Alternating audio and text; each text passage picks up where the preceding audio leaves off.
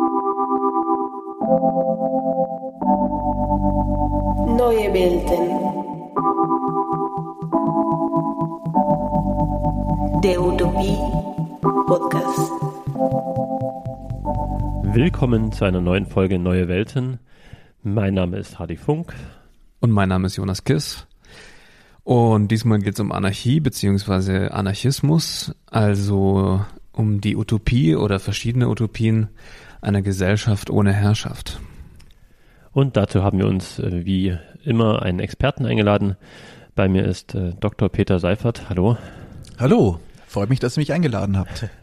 Ja, und wir drei, wir sitzen heute nicht zum ersten Mal zusammen. Wir wollen es gleich mal transparent machen. ja, stimmt. Wir saßen nämlich genau vor einer Woche um dieselbe Uhrzeit schon einmal zu dritt zusammen und haben diese Podcast-Folge aufgenommen, haben uns zwei Stunden toll und angeregt unterhalten und am Ende ja, am Ende war nichts auf der Aufnahme, beziehungsweise hatten wir einfach nichts aufgenommen.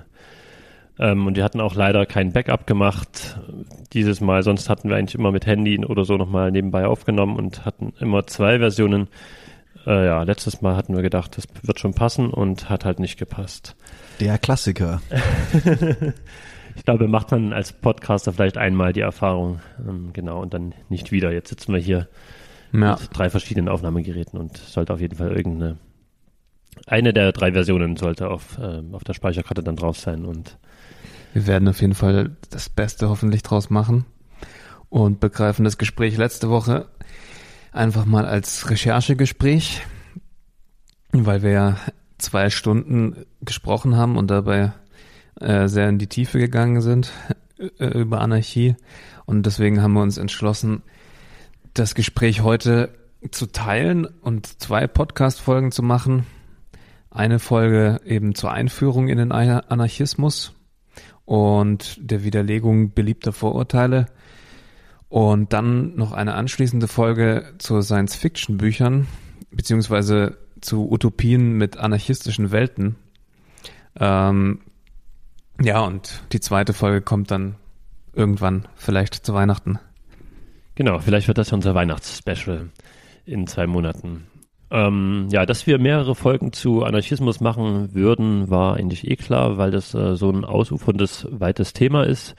Diese verschiedenen Richtungen auch der Anarchie und ähm, ja, Jonas und ich, wir haben auch beide ein großes Interesse an der Utopie des Anarchismus und ja, werden jetzt heute ein bisschen, wie gesagt, äh, Vorurteile angehen und eine kleine Einleitung geben, kleine Einführung in den Anarchismus ähm, und dann vielleicht um Weihnachten herum ähm, die Science-Fiction-Utopien äh, mit anarchistischem Background und ja, ein, ein andermal dann vielleicht noch genauer die Geschichte des Anarchismus oder die verschiedenen Strömungen des Anarchismus. Genau, werden wir schauen. Es ist ein weites Feld. Äh, vorab noch kurz, mh, mm, wir haben bei Apple Podcasts schon fünf Bewertungen, allesamt auch mit fünf Sternen. Das ist zwar nichts gegen die 4200 Bewertungen, die der neue Podcast von Bibis Beauty Palace und Julian Co. in nur vier Wochen eingeheimst hat.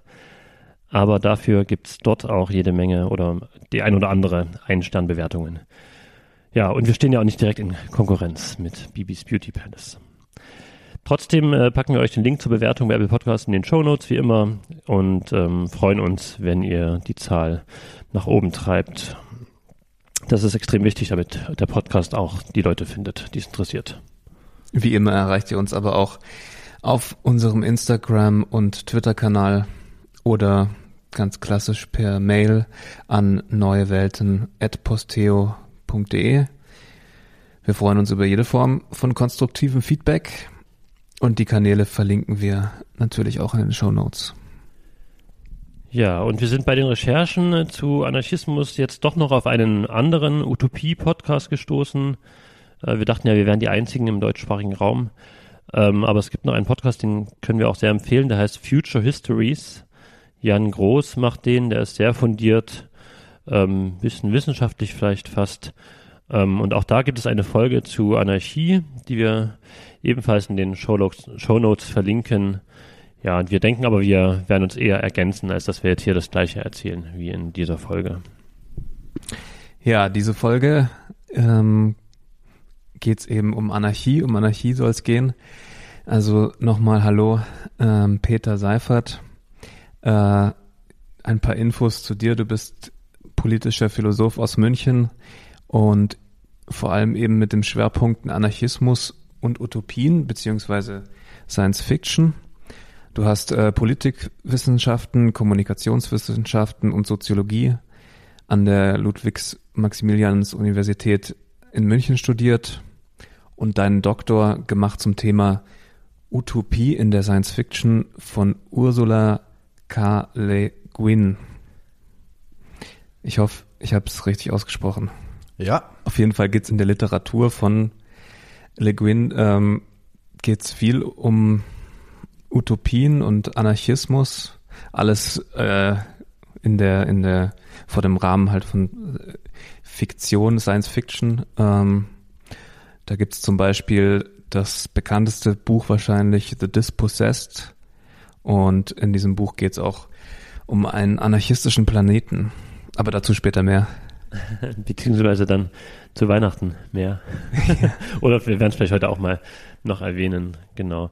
Ähm, du hast natürlich auch schon publiziert, zum Beispiel das Buch herausgegeben, Den Staat zerschlagen, anarchistische Staatsverständnisse oder Essays geschrieben. Ich nenne einen, ähm, der heißt Wo bleibt das Positive in Zeiten von Krisen, Hysterie und Dystopienschwämme? Transportiert die Science Fiction noch utopisches Gedankengut und wenn ja, welches? Ähm, ja, das äh, habe hab mir den Essay rausgegriffen, weil ich dachte, das ist eine Beobachtung, die wir teilen, dass ähm, Dystopien irgendwie im äh, Kino und auch in der Literatur viel angesagt sind als Utopien zurzeit. Und ähm, ja, Krisenhysterie braucht man jetzt äh, zu Zeiten von Corona und einem zweiten Lockdown wahrscheinlich auch nicht ähm, extra erklären, dass das auf dem Vormarsch ist. Äh, genau, und wir wollen ja mit unserem Podcast auch dazu beitragen, dass man wieder ein bisschen mehr über Utopien, über positive Entwürfe der Zukunft spricht und alternative Welten.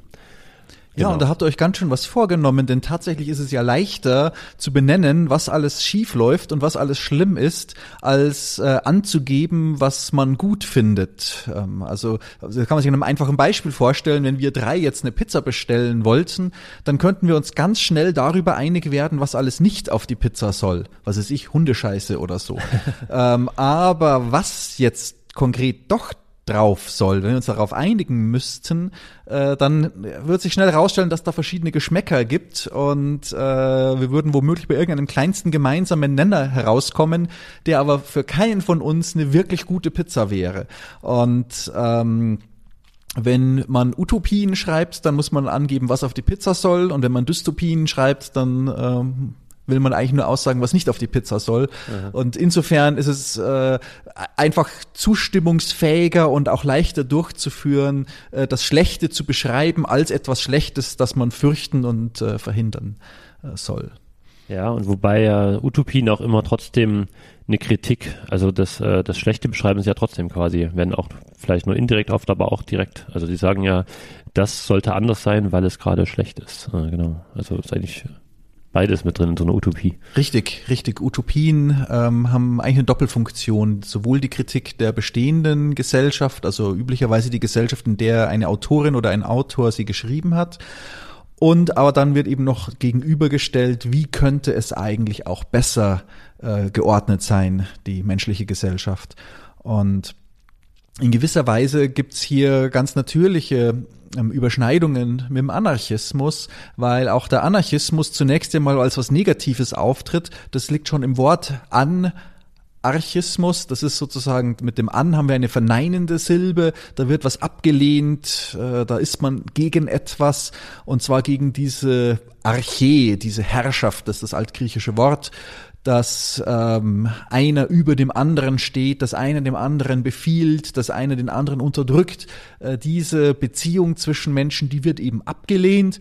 Und mh, da kann man schnell mal dagegen sein und man hat im Laufe der Jahrhunderte ja auch immer mehr Arten von zwischenmenschlichen Beziehungen gefunden, die gerade deswegen beknackt sind, äh, weil sie die Menschen vertikal anordnen, so dass einer über dem anderen steht. Also äh, sowohl im Staat äh, die Herrschaft als auch in ökonomischen Beziehungen, in den Geschlechterbeziehungen, äh, in den Beziehungen zwischen den Generationen ähm, und was noch alles für Trennungen zwischen Menschen erfunden worden, äh, Nationen, Rassen und so weiter und so fort. Also da kann man immer wieder sagen und das machen äh, Anarchisten und Anarchistinnen auch, äh, da sind wir jeweils dagegen. Und dann ist aber viel schwieriger zu sagen, was denn an die Stelle von diesen hierarchischen, unterdrückerischen Beziehungen gestellt werden soll. Da sind sich ähm, die Anarchistinnen und Anarchisten auch ganz offensichtlich nicht einig. Mhm. Äh, und das heißt, da werden es dann viele Strömungen geben, viele Methoden, wie es erreicht werden soll.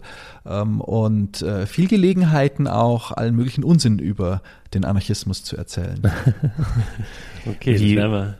wir wollten hier ähm, versuchen, äh, die, die Anarchie äh, so zu analysieren, dass wir versuchen, mit ein paar Vorurteilen aufzuräumen, wenn es möglich ist. Und das erste Vorurteil wäre, dass Anarchie ist Chaos. Ähm, also bis in den Sprachgebrauch hinein, dass das äh, schon metaphorisch verwendet wird. Wenn etwas chaotisch ist, dann sagt man, es herrscht Anarchie. Äh, da wurde das Wort aber eigentlich zweckentfremdet, weil wenn man jetzt wie du Peter vorhin schon erklärt hast, ähm, heißt Anarchie ohne Herrschaft und eine Gesellschaft ohne Herrschaft, also eine ähm, herrschaftsfreie Gesellschaft, die braucht ja vielleicht sogar viel mehr Organisationen, wenn es nicht äh, von oben gesagt wird, wie es, wo es langgehen soll. Denn inwieweit stimmt also die, dieses weit verbreitete Bild, dass Anarchie gleich Chaos ist? Also ich bin der Ansicht, dass Anarchie am besten geordnet auftreten würde. Und das ist auch gar nicht so weit äh, hergeholt. Innerhalb der anarchistischen Bewegung gibt es zwar sehr unterschiedliche Vorstellungen, wie eine anarchistische Ordnung sein würde. Und oft wird der Begriff der Ordnung auch gleich abgelehnt, weil er zu sehr mit der herrschenden Ordnung, die ja eine hierarchische Ordnung ist, verbunden ist. Ähm, wir würden also im Anarchismus durchaus auch Rhetoriken finden, die äh, gegen Ordnung und Geordnetheit und dass Leute angeordnet werden äh, sprechen, wenn man angeordnet wird. Das ist ja bereits, das ist mit einer passiven Rolle und wird sozusagen in, an einen bestimmten Platz mhm. äh, gesetzt. Organisation wäre ein ganz ähnlich äh, konnotiertes Wort, das wir uns üblicherweise hierarchisch vorstellen. Also es gibt Soziologiebücher, in denen wird gesagt, Organisation ist definitionsgemäß hierarchisch. Mhm. Äh, das stimmt aber nicht man kann auch äh, nicht hierarchisch egalitär ordnen. Das Problem, das wir jetzt aber dann haben, ist, dass die nicht hierarchischen Ordnungen und die nicht hierarchischen Organisationen so ganz anders geordnet und organisiert sind und so ganz anders aussehen, dass es eine offensichtliche Abweichung von dem gibt, was wir als Ordnung kennen. Und insofern ist es schon unordentlich. Also es ist un, also das Gegenteil von dem, was wir als Ordnung kennen. Mhm. Es ist aber trotzdem Ordnung und nicht reine Entropie, äh, die, also sozusagen völlige Abwesenheit von irgendwelchen strukturierenden Dinge. Ähm, auch Gleichheit ist eine Anordnung von Leuten äh, zueinander, politische Gleichheit, ökonomische Gleichheit, also all das, was äh, Leute das, was Leuten sozusagen die Fähigkeit nimmt, über andere zu bestimmen, äh, das muss ja auch, das entsteht ja nicht von allein. Das ist äh, ebenso künstlich herzustellen. Da muss man sich ebenso darum bemühen, ähm, wie man sich um die Aufrechterhaltung oder, oder Errichtung von Hierarchien bemühen muss. Es ist also ein äh, Vorurteil, das Anarchie, Chaos wäre, ein Vorurteil, das einerseits einfach vom Blicken auf das, was wir als Ordnung verstehen, von diesem bestimmten ähm, Staatsblick äh, auf die Welt ähm, ausgehen. Äh, dieser Staatsblick ist aber oft falsch. Staaten zum Beispiel äh, versuchen häufig ein großes Gebiet äh, auf eine bestimmte Weise zu ordnen, auf die staatliche Weise zu ordnen und brauchen dafür äh, bestimmte Verwaltungseinheiten, äh, bestimmte ähm, Standardisierungen über große Gebiete hinweg und äh, bestimmte Beschreibungen, die es völlig eindeutig machen, was was ist. Also so müssen dann zum Beispiel Straßen durchnummeriert werden. Das ist wichtig für einen Staat, der beispielsweise seiner Verkehrspolizei sagen muss, fahrt zu der Straße, fahrt zu der Straße und so weiter. Weil da, was weiß ich, Geschwindigkeitsüberschreitungen sind. Ja. Eine Ordnung, die äh, keine staatliche Ordnung ist, kann aber dennoch ordentlich und sehr zielführend und äh, effizient sein und dafür sorgen, dass die Sachen passieren können, die nun mal passieren müssen. Wie sieht so eine Ordnung denn aus? Eine, eine andere Art von Ordnung quasi, die nicht von oben nach unten äh, organigrammmäßig organisiert ist, wo oben eine Person ist und unten dann tausende kleine Einheiten sind, sondern genau andersrum wahrscheinlich, oder? Also da gibt's ähm, viele Möglichkeiten, wie man organisiert, ohne Hierarchien aufzubauen. Und eine der Möglichkeiten, du hattest gerade gesagt, ist im Prinzip die Pyramide umzudrehen. Ähm, fast so, als würde man die Pyramide auf die Spitze äh, stellen, ähm, aber äh, das Bild hinkt äh, dann ein bisschen. Ähm, Trotzdem, das mit dem Umdrehen, ähm, glaube ich, da, in dem Bild können wir bleiben. Äh, wir kennen ja beispielsweise hier in der Bundesrepublik Deutschland den Föderalismus. Die Bundesrepublik ist ja anders organisiert als äh, beispielsweise zentralistische Länder wie, äh, weiß ich nicht, Frankreich zum Beispiel, ähm, wo sehr viel in Paris und äh, dort zentral in der Regierung bestimmt wird und es wenig Selbstverwaltung in den einzelnen Provinzen gibt. Gut, in Deutschland ist das ein bisschen anders. Da haben wir diese 16 Bundesländer, die jede, von denen jedes eine eigene Verfassung, eine eigene Kulturpolitik, eine eigene Polizei äh, und so weiter, eine eigene Regierung, ein eigenes Parlament. Das haben die alle. Und dann haben wir das noch einmal sozusagen darüber stehend für den Bund. Der Bund kann schon über die Länder hinweg bestimmen, aber häufig nur mit deren Zustimmung über den Bundesrat. Ich will jetzt auch nicht zu viel äh, politische Landeskunde machen, sondern nur einfach zeigen, es gibt, es gibt hier in gewisser Weise eine Hierarchie. Im Zweifelsfall, wenn ein ähm, Land ähm, etwas äh, tun will, darf es das nur tun, wenn nicht der Bund zuständig ist. Äh, das heißt, Bundesrecht bricht Landesrecht. Recht. Ja. So war es beispielsweise lange Zeit so, dass in Bayern die Todesstrafe nicht abgeschafft war, aber in der Bundesrepublik Deutschland war sie schon abgeschafft und deswegen konnte man in Bayern, selbst wenn man wollte, niemanden legal hinrichten. Ja, mhm, genau.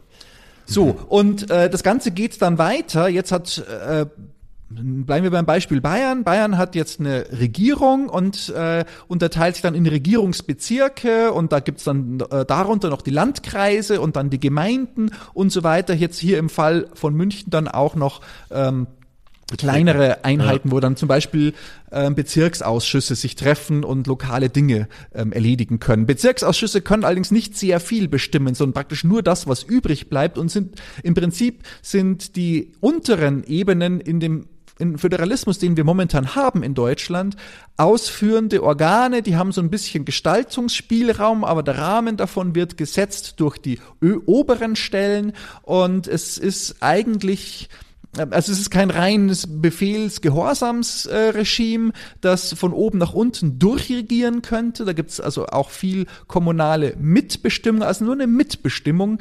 Und ähm, im Zweifelsfall müssen sich die kleinen Gemeinden dem größeren Landkreis, Regierungsbezirk, Bundesland und so weiter beugen. Mhm. Und das können wir uns jetzt, das ist eine hierarchische Beziehung, die allerdings nicht wirklich strikt jetzt, sagen wir mal, militärisch oder wie in einem großen Betrieb ist. So, jetzt stellen wir uns das Ganze umgedreht vor, dann kämen wir zu so etwas wie einem föderalen Rätesystem. Das würde ganz anders aussehen und das wird von vielen ähm, Anarchistinnen und Anarchisten auch empfohlen. Ähm, äh, jetzt, äh, weil wir gerade hier in München sind, äh, hier war der Anarchist Erich Mühsam äh, während der ähm, Räterevolution ähm, tätig und der hat äh, gesagt, die Räte, das ist eigentlich eine super Idee. Räte, das sind im Prinzip halt ein paar oder auch viele äh, Bürger, Arbeiter, äh, damals waren das auch vor allem Soldaten, die da viel mitgemacht haben, äh, weil es halt gerade direkt im Anschluss an den Zwe Ersten Weltkrieg sehr viele mhm. Soldaten gab, die rumgelaufen sind. Die treffen sich äh, jeweils in ihren Kasernen oder in ihren Betrieben oder ihren Stadtvierteln oder wie auch immer, um die Probleme zu besprechen, die für sie gerade politisch anliegen.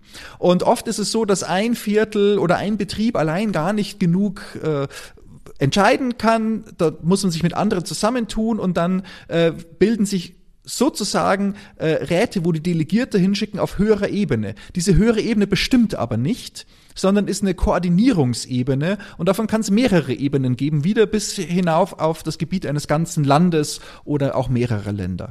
Das ist ein Föderalismus von unten und der funktioniert natürlich nur, wenn die auf den höheren Ebenen nicht, weil sie jetzt so toll vernetzt sind mit anderen äh, Bezirken, äh, anfangen, Spezialwissen auszubilden, das ihnen Macht gibt. Also muss man die Delegierten, die man dahin schickt, ähm, mit imperativem Mandat ausstatten. Das heißt, man muss denen sagen, äh, wofür sie stimmen dürfen, wofür sie stehen, was die Interessen sind, die sie dort vertreten sollen. Es gäbe also kein freies Mandat wie äh, heutzutage in den Parlamenten in Deutschland, sondern es gäbe ähm, einen Auftrag, äh, also einen konkreten Sachauftrag an die Delegierten und wenn die das nicht machen, sind die abberufbar. Mhm. Das ist, glaube ich, echt ein Riesenunterschied äh, von Räten zu dem, was wir momentan haben. Also dass ja hier in der Bundesrepublik äh, die Abgeordneten nur ihrem Gewissen, also auf dem Blatt zumindest, ähm, ver, ähm, ja. verantwortlich sind, was natürlich auch historische Gründe hat,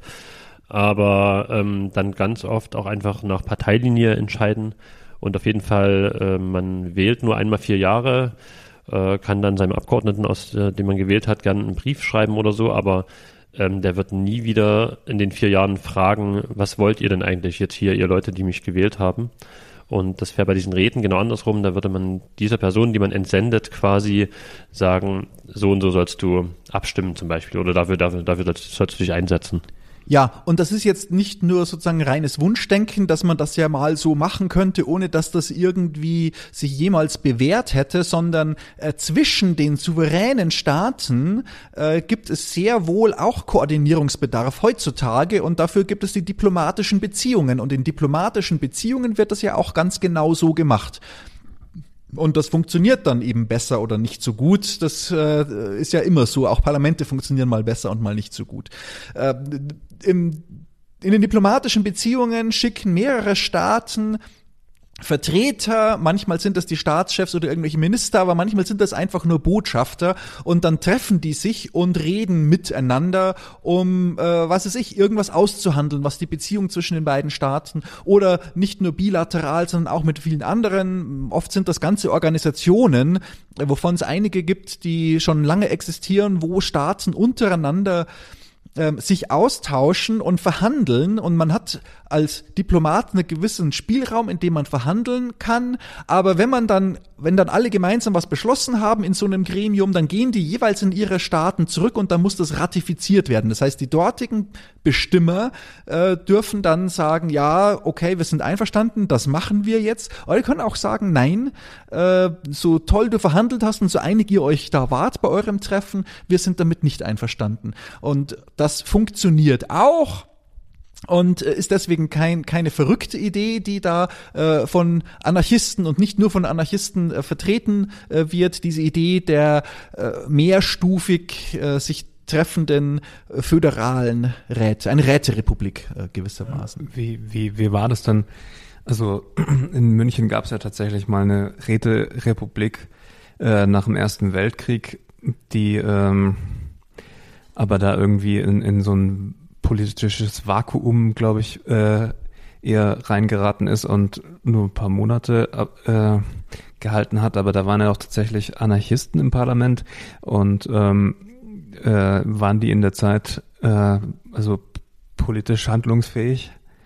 Also das war tatsächlich eine chaotische Zeit, äh, in, in der das stattgefunden hat. Räterepublik streng genommen gab es eigentlich äh, zwei und die nur für eine kurze Zeit im April und Mai 1919. Äh, vorher, also der Krieg ist ja 1918 äh, zu Ende gegangen und es gab eine Revolution, also mehrere in Deutschland, eine davon in München. Ähm, da haben ähm, mehrere ähm, Kriegsgegner von links gemeinsam demonstriert auf der Theresienwiese und äh, da gab es dann mehrere Redner, die jeweils ihre Anhänger hatten. Die Sozialdemokraten waren, die unabhängigen Sozialdemokraten waren da und Anarchisten, von denen es ziemlich viele gab, waren auch da.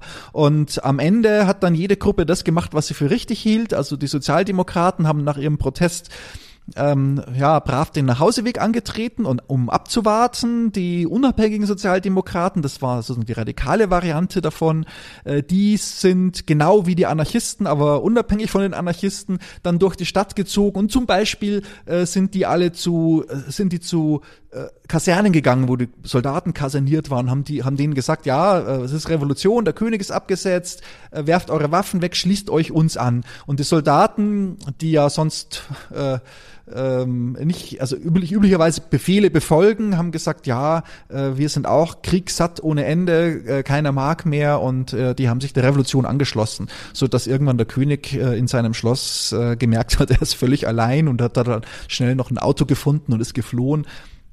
Ähm, das war eine ganz unblutige Revolution, an der Anarchisten beteiligt waren, aber nicht nur, sie waren tatsächlich in der Minderheit, äh, die Anarchisten. Und dann haben sich sofort Räte gebildet. Ähm, und das ist auch seit der französischen Revolution immer passiert, wenn staatliche Strukturen zusammengebrochen waren und niemand mehr da war, der äh, einfach politische Fragen beantworten, der politische Entscheidungen treffen konnte. Äh, immer dann finden sich andere Leute, die äh, solche Entscheidungen treffen. Und es gibt aber niemanden, der das offiziell darf, also finden sich inoffizielle Leute auf kleiner lokaler Ebene, die sich dann untereinander absprechen müssen. Es entstehen immer kleine Räterepubliken, aber in München mhm. war es jetzt so, dass die äh, Gruppe, die ähm, zahlenmäßig am stärksten war, das waren die Sozialdemokraten und die Sozialdemokratische Partei ist eine Partei und Parteien und Rätesysteme passen nicht zusammen. Es haben sich die Sozialdemokraten an den Räten beteiligt, aber sie haben auch gleichzeitig ähm, äh, ein Parlament haben wollen. Denn eigentlich äh, brauchen Parteien Parlamente, und nicht Räte. Denn in den Räten Warum treffen das? sich die Leute und in den Räten gibt es keine ähm, Fraktionsdisziplin und nichts dergleichen. Ähm, in Räte wird man nicht gewählt. Äh, es macht keinen Sinn, eine Parteiorganisation zu gründen. Äh, also eine Partei, wenn überleben will, muss unbedingt verhindern, dass es zu Räten kommt. Und umgekehrt. Naja, und in München war es so, dass letztlich die Parteien äh, gewonnen haben. Okay. Die äh, SPD ähm, war da besonders äh, notorisch, aber äh, das gilt auch für ähm, andere Parteien. Und tatsächlich gab es eine Woche, in der München rein Räterepublik war. Anschließend hat die SPD geputscht. Und äh, diesen äh, Putsch äh, gegen und in, in dieser einen Woche waren Anarchisten da sehr stark äh, beteiligt. Gustav Landauer war sogar Minister in einer in Anführungszeichen Regierung, er hat die Prügelstrafe an Schulen abgeschafft in dieser Woche. Er hat äh, bestimmt von oben, was ein bisschen äh, ironisch ist und auch nicht angenommen wurde von den total spießigen, autoritären äh, äh, Burschenschaftsstudenten, dass die Universitäten von den Studierenden betrieben werden und Aha. dass die bestimmen, äh, um was es geht und wer Professor wird und so weiter.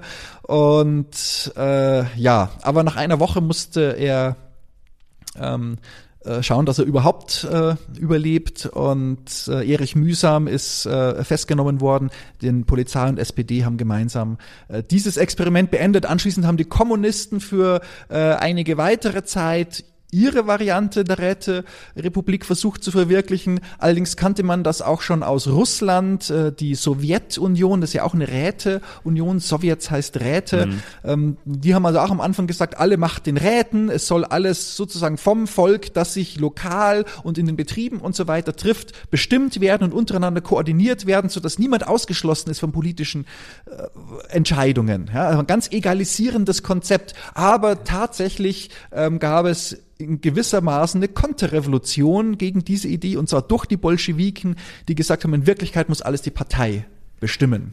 Und so haben sie es dann auch in München versucht, äh, bis sie dann tatsächlich äh, niedergeschlagen wurden, vor allem von der Reichswehr und äh, von Freikorpsverbänden und wieder von der SPD, also die ganz Rechten bereits mit Hakenkreuz und die SPD, äh, dann waren sich alle einig, äh, Hauptsache die ganz Linken äh, werden ja niedergemetzelt. Also das ist dann auch sehr blutig äh, geworden. Ähm, und ich befürchte fast, wenn ihr mich nach weiteren Beispielen für Revolution der Anarchisten fragt, dann wird es immer blutig enden. Und zwar nicht, Ja. weil die Anarchisten so brutal sind, sondern weil sie so brutal niedergeworfen Das, werden. das würde, das würde gut passen zu dem nächsten Vorurteil, das äh, mit Anarchie verbunden wird, und zwar Gewalt. Anarchisten äh, seien gewalttätige Revoluzer. Äh, genau, wir haben ja hier gerade schon über revolutionäre Zeiten geredet, also ähm, so ganz aus dem Himmel gegriffen ist das Vorurteil wahrscheinlich nicht. Aber ähm, vielleicht ist es auch übertrieben, oder? Ja, der Anarchismus ist als Bewegung in der zweiten Hälfte des 19. Jahrhunderts entstanden und das war eine Zeit, in der Gewalt weit verbreitet und üblich war in allen Bereichen der Gesellschaft, insbesondere in der Politik. Und alle politischen Richtungen, die es gab, haben eigentlich ohne große Bedenken zur Gewalt gegriffen. Ähm, Das galt für die Liberalen, das galt für die Konservativen, das galt für die Königstreuen, äh, das galt für die Königsfeinde, die also Republiken errichten wollten, das galt für die autoritären Sozialisten und es galt für die antiautoritären Sozialisten. Die antiautoritären Sozialisten, das waren die Anarchisten. Im 19. Jahrhundert äh, war das äh, praktisch völlig deckungsgleich. Später hat sich das dann weit ausdifferenziert äh, im Anarchismus. Ähm, aber in dieser Zeit war die Idee der Anarchisten schon sehr stark, dass man den Staat und den Kapitalismus, das waren so die beiden Hauptthemen damals, später kam noch mehr mit Familie, Patriarchat, Rassismus und so weiter dazu. Aber die äh, Hauptunterdrückungssysteme sind eben der Staat und der Kapitalismus und die sollten mit einer gewaltsamen Revolution gestürzt werden. Das war schon am weitesten verbreitet, diese Idee. Ähm, und das war aber jetzt nicht ungewöhnlich gewalttätig äh, und insofern kam auch niemand auf die Idee zu sagen, die Anarchisten sind besonders gewalttätig, zumal sie ja nie so viele Gewalttaten begangen haben wie die aller anderen Richtungen. Und letztlich wurden sie wahrscheinlich sogar von den Gegnern noch gewalttätiger niedergeschlagen. letzten Endes kam das sehr häufig vor, äh, richtig, aber trotzdem stellt sich dann die Frage, wie kommt es dann zu diesem äh, weit verbreiteten Bild des Anarchisten als Mörder eigentlich. Äh, und das kam daher, dass es Anarchisten gab, die Mörder waren. Und zwar eben jetzt nicht mehr auf eine Art und Weise, wie man Mord ja ganz gerne gut heißt. Und seien wir mal ganz ehrlich, wenn wir James Bond anschauen, der ja die Lizenz zum Töten hat, also der darf töten, dann ist es doch immer auch schön, wenn er tötet. Und selbst wenn er nicht töten darf, das kommt ja auch mal vor, es gibt einen Film, in dem wird ihm die Lizenz entzogen und trotzdem zieht er los und tötet Leute. Am Schluss verbrennt er einen. Wow. Und wir schauen uns das an und denken, geil. Wir finden also Mord nicht schlimm. Wir finden Mord nur schlimm, wenn er illegitim ist. Und ähm, es haben Anarchisten Morde begangen, die ihnen legitim vorkamen.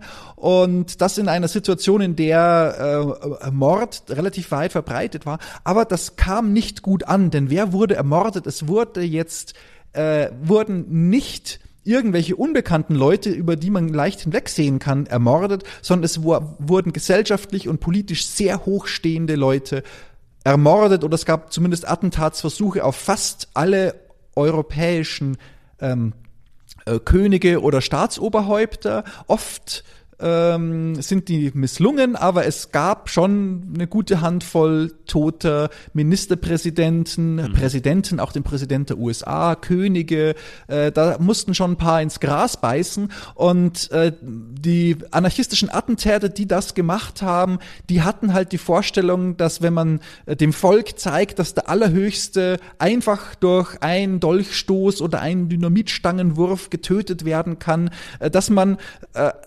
ja, sich befreien kann und nicht mehr so schlimm unterdrücken lassen muss. Wir dürfen nicht vergessen, dass die Unterdrückung äußerst brutal war. Es ist nicht so, dass man sich aussuchen konnte, begeht man Gewalttaten oder nicht, sondern es gab die ganze Zeit sowieso Gewalt und man wehrte sich halt oder nicht. Mhm. Nun war aber diese Attentatsstrategie, die immer umstritten war im Anarchismus, äh, ein völliger Schuss in den Ofen. Das haben, haben, hat sich tatsächlich gezeigt, dass selbst Untertanen, denen es dreckig unter einem König oder unter einem Ministerpräsidenten Grenzen geht, dass die Mitleid äh, mhm. mit diesen Leuten haben, weil die meiste Presse ist liberale oder monarchistische, ähm, also im Prinzip herrschaftsbefürwortende Presse und die äh, ja haben da angefangen, ein Bild zu zeichnen vom Anarchisten als einen verrückten Attentäter. Ja, es äh, her, ne? gab neben den anarchistischen Attentaten gleichzeitig noch eine ganze Reihe anderer nicht anarchistischer Attentate, die aber in der äh, Presse und auch von der Polizei als anarchistische Attentate dargestellt wurden.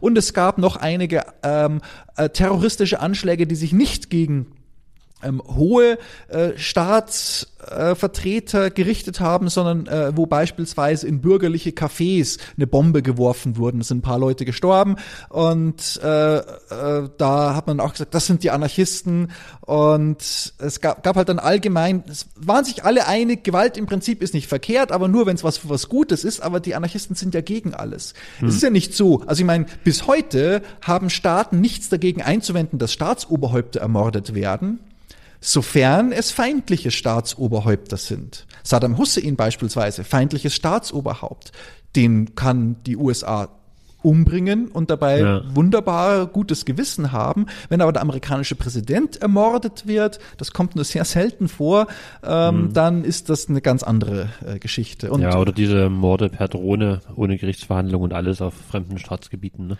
Ja, ja, aber da werden ja sowieso Leute, die man nicht kennt, ermordet. Ja. Das passiert sowieso die ganze Zeit. Und äh, jetzt ist es so, dass Staatsoberhäupter, es ist bekannt, dass äh, die ihr Militär einsetzen, ihre Geheimdienste einsetzen und so weiter und dass da Morde passieren passieren und das sind die Staaten auch ziemlich unterschiedlich in dem Ausmaß. Äh, so mordet also Deutschland heutzutage sehr viel weniger als früher oder als andere Staaten heute.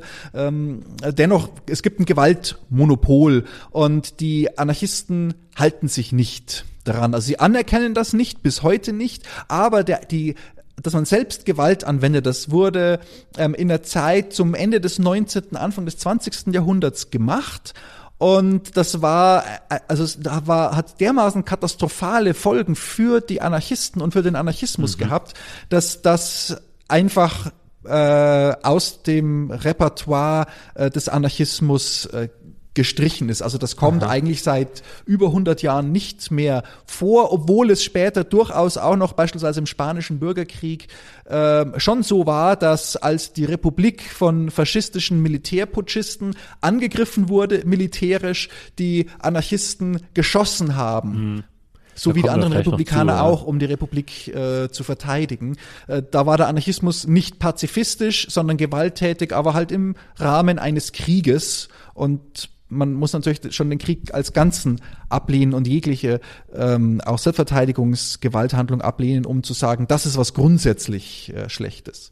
Und das Lustige ist, oder äh, lustig ist es eigentlich nicht, sondern im Prinzip konsequent, die zahlenmäßig meisten Anarchisten heute in Deutschland und äh, auch über Deutschland hinaus sind gewaltfreie Anarchisten, die tatsächlich äh, den Krieg und die Gewalt als solche vollständig ablehnen.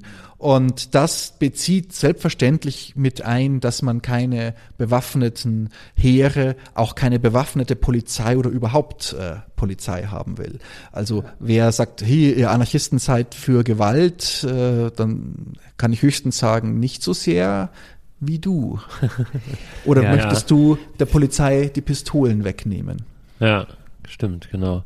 Vielleicht haben die ja auch gemerkt, die Anarchisten, dass ähm, es nichts bringt, so ähm, einzelne Personen äh, quasi zu beseitigen, wenn die Strukturen erhalten bleiben. Ja, das, da kommt halt dann der nächste Präsident oder der nächste. Ja, Genau. Das, es, hat, es gab da mal eine Schrift von Johann Most, der war ursprünglich Sozialdemokrat und ist dann später zum Anarchismus übergegangen. Das war einer von den Hitzköpfen, die sehr für die Terrorstrategie waren. Und der hat gesagt, man muss einfach ähm, von diesen Staatsoberhäuptern ständig, also sobald wieder eine gewählt oder äh, durch Erbfolge äh, drangekommen ist, äh, sofort wieder umbringen und wieder und wieder. und das dauert gar nicht lang, dann will keiner mehr diesen Job haben, mhm. wo man nur ein paar Wochen lebt. Ja. Ähm, allerdings, also das, diese, diese Theorie, dass ähm, die Angst vor Attentaten äh, Menschen davon ab hält, Tyrannen werden zu wollen, die hatte ja schon mal Aristoteles aufgestellt. Also überhaupt kein Anarchist, ganz und gar nicht. Äh, aber äh, dass Tyrannen ein unglückliches Leben führen, weil man Tyrannen halt umbringt und der Tyrannenmord ja an sich entweder sowieso eine gute Sache oder wenn eine Sünde dann doch eine lässliche Sünde ist, das fand Thomas von Aquin. Also Tyrannenmord nicht gut, aber auch nicht so schlecht. Äh, die, also dies, diese Vorstellung, die ist wirklich äh, sehr alt und die Republik Frankreich ist auf äh, den Mord am König mhm. aufgebaut äh, worden, die erste jedenfalls. Das war ja auch eine sehr blutige Revolution. War eine sehr ja. blutige Revolution, war eine bürgerliche Revolution. Das war also ähm, eine Revolution, wie man sie heute vermutlich nicht mehr machen würde, aber diese äh, dieser vorübergehende Erfolg dieser Revolution hat gezeigt, dass äh, noch so stabil aussehende Herrschaftssysteme durchaus stürzbar sind. Also die, die Vorstellung, dass man Revolutionen nicht gewinnen kann, die ist falsch. Dass man allerdings eine gewonnene Revolution dass das nicht reicht, dass dann noch mehr kommen muss, dass zur politischen Revolution äh, noch eine soziale Umwälzung kommen muss, dass die Leute sich daran gewöhnen müssen, sich selbst zu regieren und selbst Verantwortung äh, zu übernehmen und dass das dann auch funktioniert und dass man bei den verschiedenen Interessen und bei dem Streitdienst gibt dann trotzdem äh, das aufrechterhalten kann, das stimmt natürlich, das ist wirklich sehr schwer. Das führt uns vielleicht zu diesem dritten Vorurteil, das, das es oft gibt, und zwar, dass äh, Anarchismus äh, zumindest in einer modernen Industriegesellschaft nicht funktionieren kann und noch nie funktioniert hat. Ich finde, da gibt's äh, zwei, mindestens zwei ähm, Beispiele, ähm, über die ich gelesen habe, wo das durchaus mal der Fall war. Das eine war in der Ukraine und das andere war ähm, im Spanischen Bürgerkrieg 1936, 37 ähm, und den Fall kann ich ein bisschen besser und der ist vielleicht auch ganz beispielhaft, äh, wie dann sowas beendet wird. So eine anarchistische Herrschaft und gegen wie viele Widerstände dann so eine, so eine sehr, sehr linke freiheitliche Idee kämpfen muss. Ähm, also Spanien 1936, äh, Franco auf der einen Seite, der Faschist, ähm, kämpft gegen ähm, die Anarchisten und Sozialisten und Kommunisten auf der anderen Seite ähm, die äh, in Katalonien, in Barcelona ähm, vor allen Dingen sitzen und da tatsächlich äh, schon während dem Krieg quasi eine anarchistische Gesellschaft ähm, aufgebaut haben. Richtig. Also die haben nicht gewartet, bis der Krieg vorbei ist und die Revolution dann irgendwann ganz äh, zu Ende geführt ist und so lange irgendwelche Interimslösungen gefunden, sondern gleich ähm, ja die Betriebe kollektiviert, die Landwirtschaft äh, kollektiviert und ich weiß nicht, inwiefern das auch politisch, ähm, wie sie sich da organisiert haben. Politisch haben sie Kompromisse eingegangen, denn die Republik wurde ja nicht nur von den ganz Linken, also den Sozialisten, Kommunisten und äh, insbesondere Anarchisten, die zahlenmäßig äh, besonders stark waren, verteidigt, sondern auch von Republikanern. Es gab auch republikanische, liberale äh, Parteien, die ebenfalls die Republik haben wollten und nicht die faschistische Militärdiktatur von Franco. Und die haben eine Regierung aufgestellt und an der haben sich Anarchistinnen, also eine Anarchistin und weitere Anarchisten tatsächlich beteiligt. Also sie waren auch Minister von Spanien dann eine Zeit lang. Ähm, das ist äh, kontrovers diskutiert worden, um es mild zu sagen, ja. innerhalb äh, der anarchistischen Organisationen, vor allem der FAI, also der Föderation der Anarchisten Iberiens und der äh, CNT, das ist die große anarchistische syndikalistische Gewerkschaft gewesen. So, in Spanien äh, beobachten wir mehrere Sachen gleichzeitig. Äh, Zunächst, um, um das einschätzen zu können, es ist einfach eine Bürgerkriegssituation, Mhm.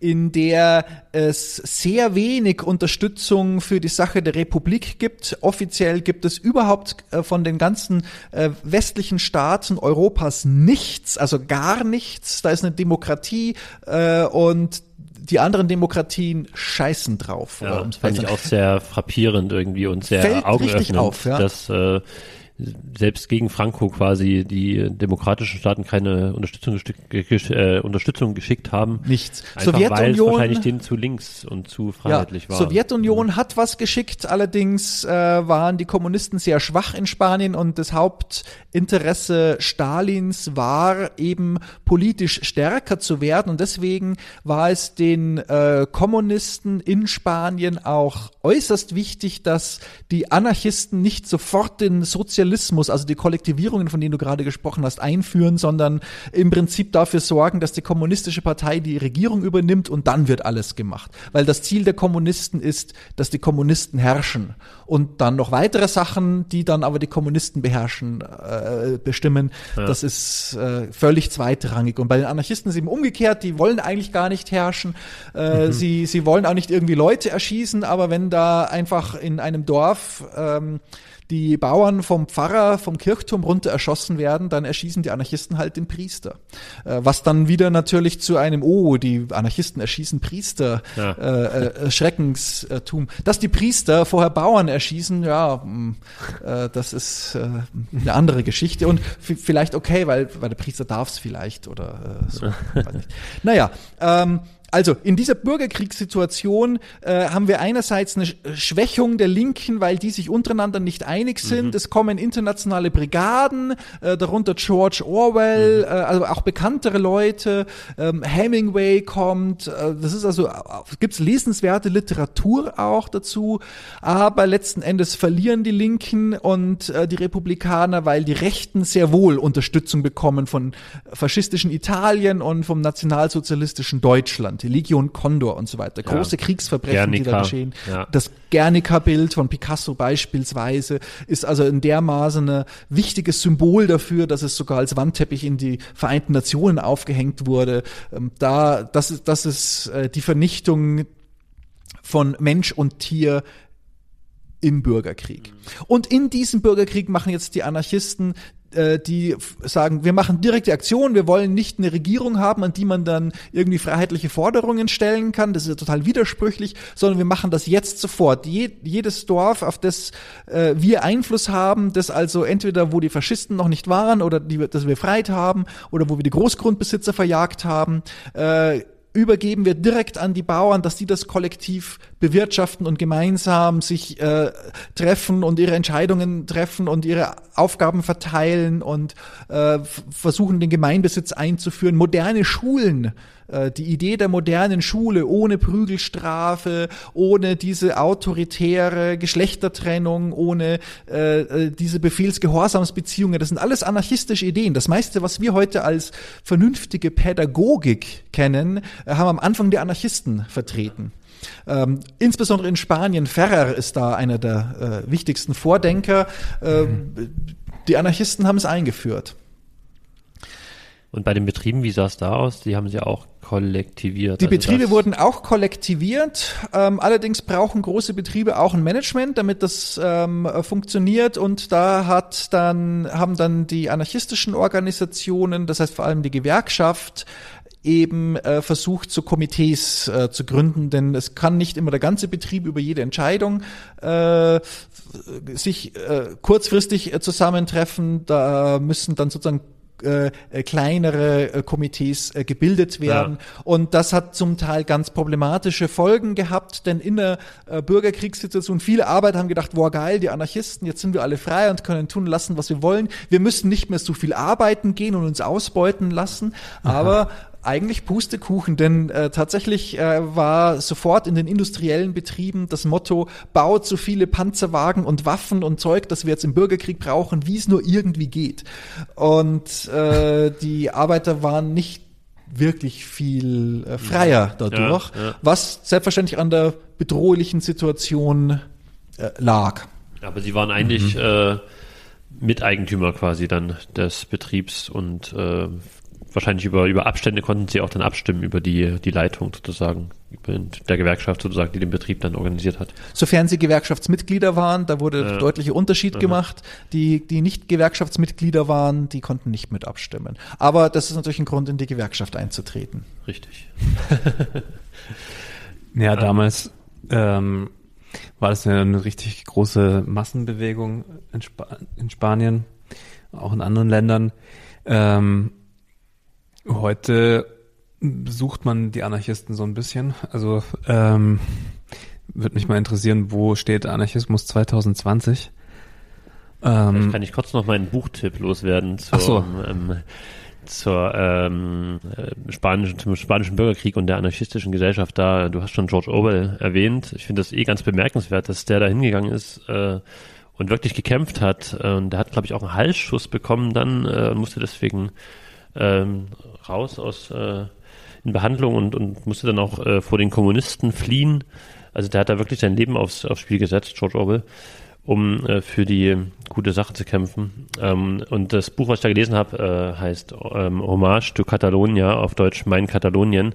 Und es ist auch ein super ähm, amüsantes Buch, sehr mit so britischem Humor, sehr, sehr witzig auch irgendwie geschrieben und nicht auf keinen Fall verbittert. Und schildert sehr gut irgendwie so die, die Zeit und auch so, also das Chaos, ich meine nicht äh, das anarchistische Chaos, aber das äh, vielerlei der vielen verschiedenen linken Strömungen und ähm, Kampfgruppen und ja, Und- Organisationen. und George Orwell hat sich den Anarchisten angeschlossen. Nein. äh, er war bei besonders linken Sozialisten bei der POUM, Ja. äh, war er. Äh, das sind keine Anarchisten, aber es sind auch keine ähm, Kommunisten, sondern es war eine der, also, also die Linken zersplittern sich ja äh, gerne und machen Okay. dann fallweise gemeinsame Sache und die haben einen gemeinsamen Feind und da haben sie gemeinsame Sache gemacht, aber er war nicht bei der CNT und nicht bei der FAI, sondern bei der PUM, eine, eine der Arbeit, sozialistischen Arbeiterparteien. Ja, genau. Aber er ist da, glaube ich, auch eher so zufällig gelandet. Wie man halt hinkommt in den ja. internationalen Brigaden, da musste Ja. man halt schauen. Also da ging es auch um Sprachkompetenz und, Ja. und so weiter. Man muss ja bei vielen Anarchisten äh, reicht es nicht Spanisch zu können, muss man Katalan können. Mhm. Äh, Ja. Stimmt. Ja, Gut, okay. Jonas, Genau, du wolltest. Jonas, du hattest noch gefragt nach den Anarchisten heute. Ja.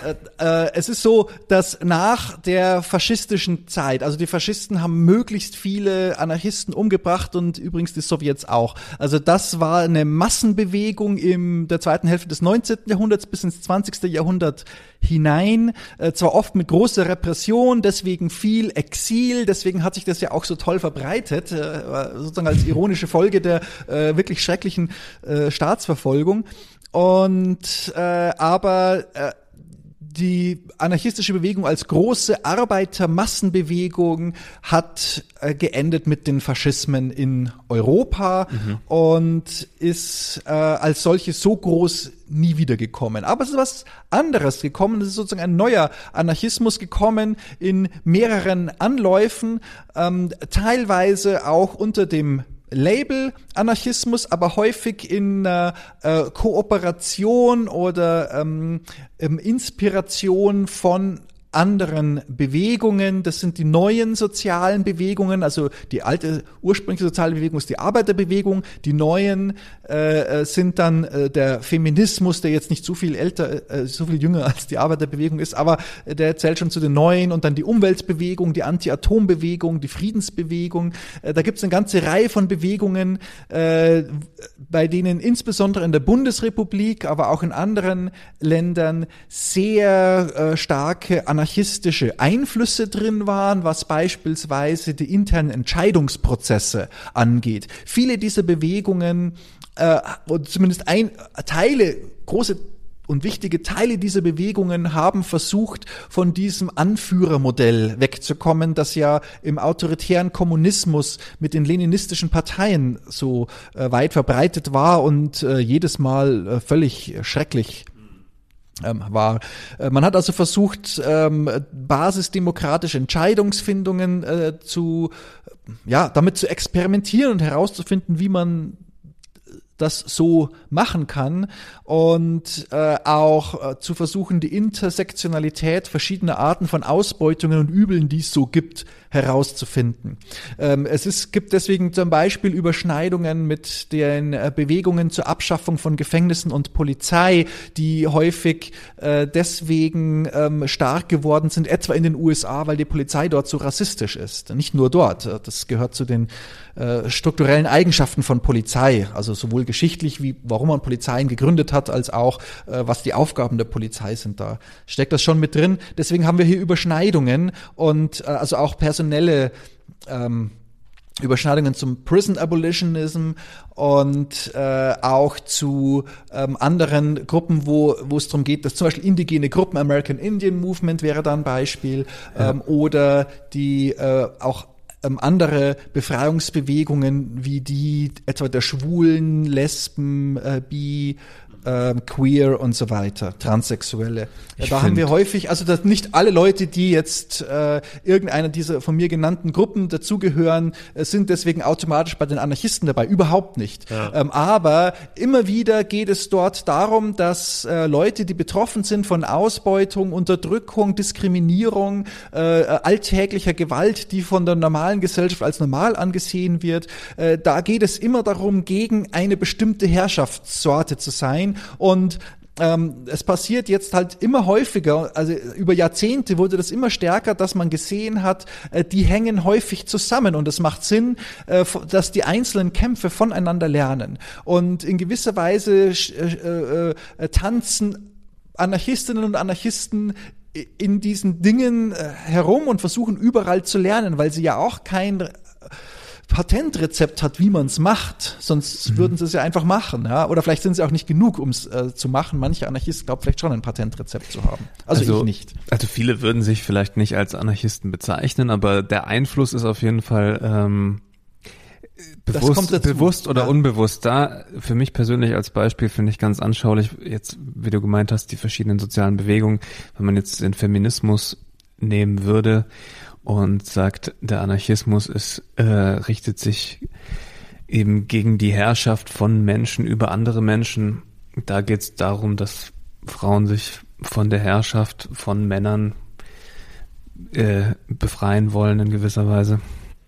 Ähm, trotzdem sind sie Anarchisten jetzt, also das wäre ja wahrscheinlich auch wieder so ein bisschen widersprüchlich, nicht tonangebend. Also oder sie haben jetzt äh, momentan einfach keine große Sichtbarkeit oder wie gesagt. Mal mehr, mal weniger. Ja. Also äh, da will ich, das will ich gar nicht so durchgehen lassen. Mhm. Äh, sie tauchen nicht in den Größen auf, wie man das äh, früher gesehen hat, aber es gibt immer wieder Bewegungen, die durchaus ähm, ähm, bisschen Wellen schlagen und ziemlich anarchistisch sind, wie beispielsweise Occupy vor ja. äh, ungefähr zehn Jahren, fast zehn Jahren.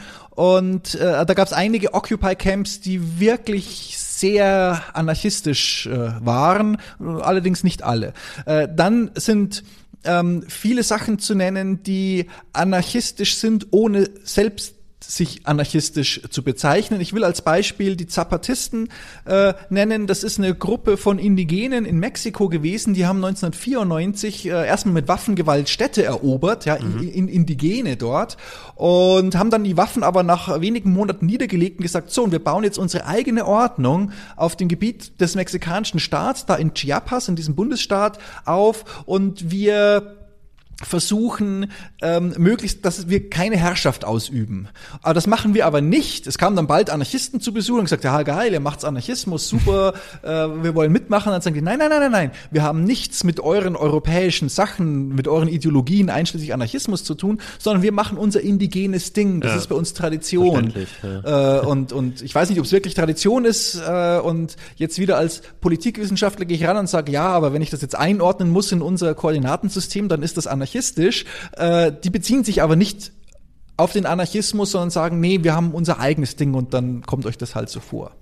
Auch ja. andersrum kann es gehen. Jetzt, wenn wir uns anschauen, äh, was ähm, äh, einige Teile der Kurden in Rojava, also ähm, Nordsü Nordsyrien, äh, versuchen politisch durchzusetzen, dann ist das ähm, von anarchistischer Theorie beeinflusst und zwar explizit.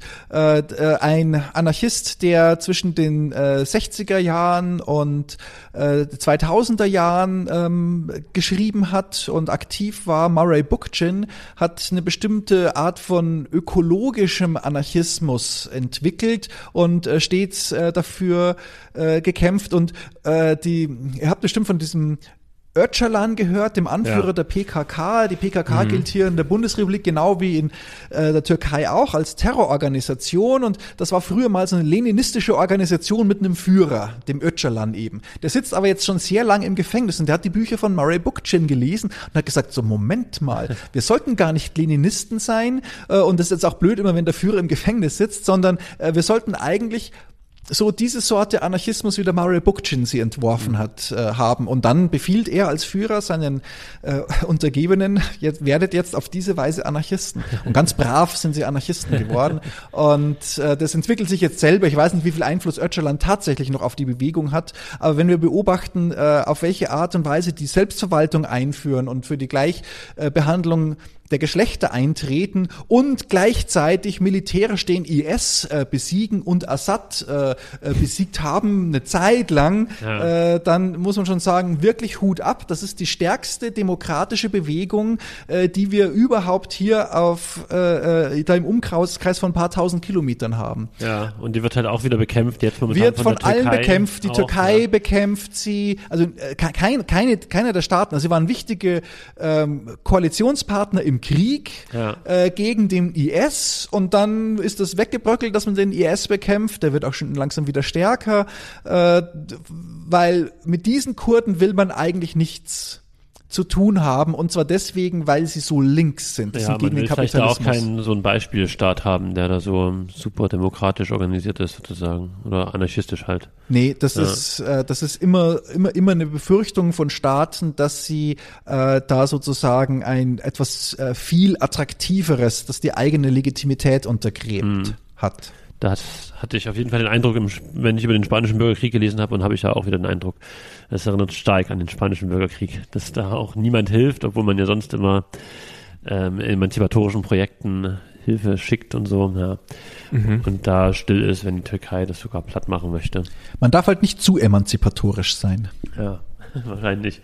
Ähm, vielleicht können wir noch ein paar so Details besprechen von so einer anarchistischen neuen Welt, die es dann wäre. Wie ist das denn zum Beispiel mit der Polizei? Braucht man die dann gar nicht mehr? Gibt es da eine andere Idee, dass man die reformiert? Oder wie stellen sich Anarchisten ähm, das vor, ohne, ohne ein Herrschaftsinstrument wie die Polizei zu leben, zusammenzuleben? Die Polizei ist natürlich ein ganz besonders offensichtliches Unterdrückungsinstrument, weil sie so sichtbar und bewaffnet und äh, spektakulär unterdrückt. Ähm, jetzt nicht die ganze Zeit, aber ich äh, weiß nicht, wie es euch geht, äh, wenn, wenn ihr irgendwo viele Polizisten seht und ihr müsst da vorbeigehen, ihr euch besonders sicher fühlt. Manchen Leuten geht's so oder ob ihr euch besonders unsicher fühlt. Ich fühle mich unsicher, wenn Polizisten in der Nähe sind. Äh, was natürlich an persönlichen Erlebnissen äh, liegt, weil sich Polizisten als jemand herausstellen können, die mich angreifen. Und äh, wenn andere mich angreifen, kommen Polizisten, selbst wenn sie sehen, nicht, weil Polizisten finden, einer wie ich sollte angegriffen werden. Ich weiß, das gilt vermutlich nicht für alle Polizisten, aber es gilt für alle Polizisten, die ich bisher erlebt habe und auch für die Kollegen, die da nie etwas dagegen unternehmen. Äh, also mag man die Polizei nicht. Jetzt ist aber so, dass wir uns Gesellschaft äh, immer vorstellen als eine Ordnung, die letztlich erzwungen werden muss was nicht viel anders heißt, als so toll wird's schon nicht sein, dass die Leute von selber das ähm, Ja. äh, haben wollen. Also die Polizei verteidigt auch was und sie verteidigt Ungleichheiten. Ähm, wir, wenn wir sagen, die Polizei schützt vor Verbrechen, dann schützt ja, es stimmt nicht ganz, weil sie meist erst eintrifft, nachdem ein Verbrechen geschehen ist äh, und weil außerdem die präventiven Arbeiten, die sie macht, um Verbrechen zu verhindern, einfach ähm, äh, durch so schwammige Paragraphen erlaubt werden da, äh, oder, oder, oder, oder angeordnet werden, dass äh, sehr viel Willkür bei der Polizeiarbeit ist. Sie darf sehr stark selbst bestimmen, was sie eigentlich genau tut. Und das hat natürlich zur Folge, weil Macht äh, korrumpiert, dass äh, Polizei ihre eigenen Interessen und eben nicht die Interessen der Bürger verteidigen möchte. So, Polizei ist was Schlechtes. Ich könnte ich könnte da lang drüber reden äh, und werde sowieso die, die Polizei gut finden, nicht überzeugen. Äh, also ist das nicht so wichtig. Äh, wichtiger ist die Frage, wird's denn ohne gehen? Denn selbst wenn Ja. sie noch so schlecht ist und es geht nicht ohne, dann müssen wir halt mit den Zähnen knirschen und dann ist es leider so, dass halt Polizei immer gab und deswegen auch immer geben wird. Aber das stimmt nicht. Polizei gab's nicht immer. Polizei ist eine relativ neue Einrichtung, ähm, die eigentlich mit eingeführt wurde mit der liberalen Idee, dass es der Zweck des Staates ist, das Eigentum zu schützen. Die Polizei ist eine Eigentumsschutzvereinigung, die eben die Rechte von Eigentümern schützt. Und dann geht's eigentlich um die Frage, was bietet uns eigentlich die Polizei Tolles, dass wir es unbedingt haben wollen. Und äh, zum Teil, äh, also ich kann nicht schon verstehen, dass jemand Angst hat, wenn ich daherkomme und sage, ich will die Polizei abschaffen, äh, weil man Angst davor hat, schutzlos gegenüber Verbrechern äh, dazustehen. Und jetzt als radikaler Anarchist sage ich, wäre es nicht besser, wenn wir die Ursachen für eine große Zahl von Verbrechen, die es gibt, ähm, abschaffen, anstatt dass wir äh, die Leute antreiben, Verbrechen zu begehen, anschließend, wenn die Verbrechen begangen sind, Repressionsorgane hinschicken und äh, womöglich die Opfer erneut traumatisieren. Und ich würde sagen, hey, es wäre eigentlich besser, da einen radikalen Schnitt zu machen. Die Frage ist halt, wollen wir eine Gesellschaft, in der äh, man belohnt wird fürs Verletzen und äh, Übervorteilen von anderen, oder wollen wir eine Gesellschaft, in der es äh, belohnt wird, dass wir äh, gut zueinander sind? Und ich glaube, dass der Bedarf für äh, repressive Ordnungs ähm, äh, Verteidigung, also für, für eine Polizei sehr rapide abnimmt, wenn nicht mehr derjenige als Held gilt, der anderen gegenüber einen Vorteil erreicht hat. Also, dass es da auch so eine Art kulturellen Wandel gibt. ähm, Und das ist ja vielleicht auch ein Weg äh, zu einer anarchistischen Gesellschaft. Also, ähm, weil es kann ja nicht sein, dass man jetzt quasi, also eigentlich nicht, dass man eine gewaltvolle Revolution macht und dann bestimmt, wie es zu laufen hat. Das ist, widerspricht ja wirklich ähm, dem herrschaftsfreien Gedanken. Man würde vielen. Leuten dann die Herrschaftsfreiheit gewaltsam aufzwingen, was irgendwie, irgendwie selbst widersprüchlich äh, ist. Also kann es eigentlich bloß durch den Wertewandel funktionieren. Es müsste dazu ein Wertewandel herkommen und äh, vielleicht kann das äh, dadurch geschehen, dass man Leuten das vorlebt. Ich glaube, dass äh, sehr viele Leute sich ähm, dann in völlig anderen Zusammenhängen mit ganz anderen kulturellen Inhalten äh, treffen und einigen können und, und, und Freunde können sich treffen und jeder bringt was zu essen mit und es ist echt keiner dabei, der jetzt anfängt auszurechnen, was hat was gekostet, um dann bei denen abzukassieren, die irgendwie 20 Cent unter der äh, Marke waren und so. Also es gibt ganz viel. Man muss mal im eigenen Leben aufpassen, äh, ob da nicht doch schon einige Sachen sind, wo man am besten miteinander auskommt, wenn keiner der Chef ist. Und ich glaube, dass das sehr attraktiv sein kann. Und wenn man in seinem Leben nur sehr wenig davon findet, dann muss man sich spätestens auf die Suche machen, ob man anderswo welche findet. Und dann ist eben der Tipp, Anarchie ist manchmal genau das Wort, nach dem man suchen muss. Allerdings darf man nicht auf die Chaoten äh, reinfallen und auf die äh, Propagandisten, die Anarchie nur als äh, Schreckenswort verwenden. Gibt es denn schöne Beispiele, die es jetzt, jetzt schon gibt? Äh, kenn, kannst du ein paar Initiativen oder Kooperativen oder anarchistische, ja, weiß nicht, Vereinigungen oder Gruppierungen nennen, die, die jetzt quasi schon so einen Vorbildcharakter vielleicht haben oder irgendwie so Anarchie vorleben?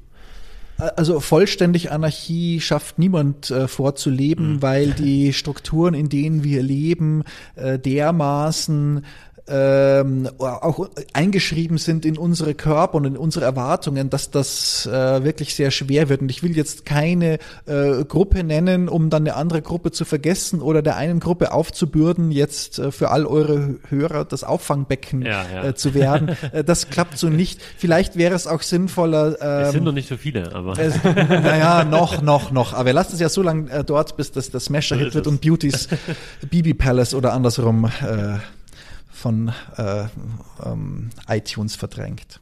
Aber äh, vi- vielleicht äh, kann ich das äh, zum Abschluss und als Teaser äh, für die nächste Sendung machen.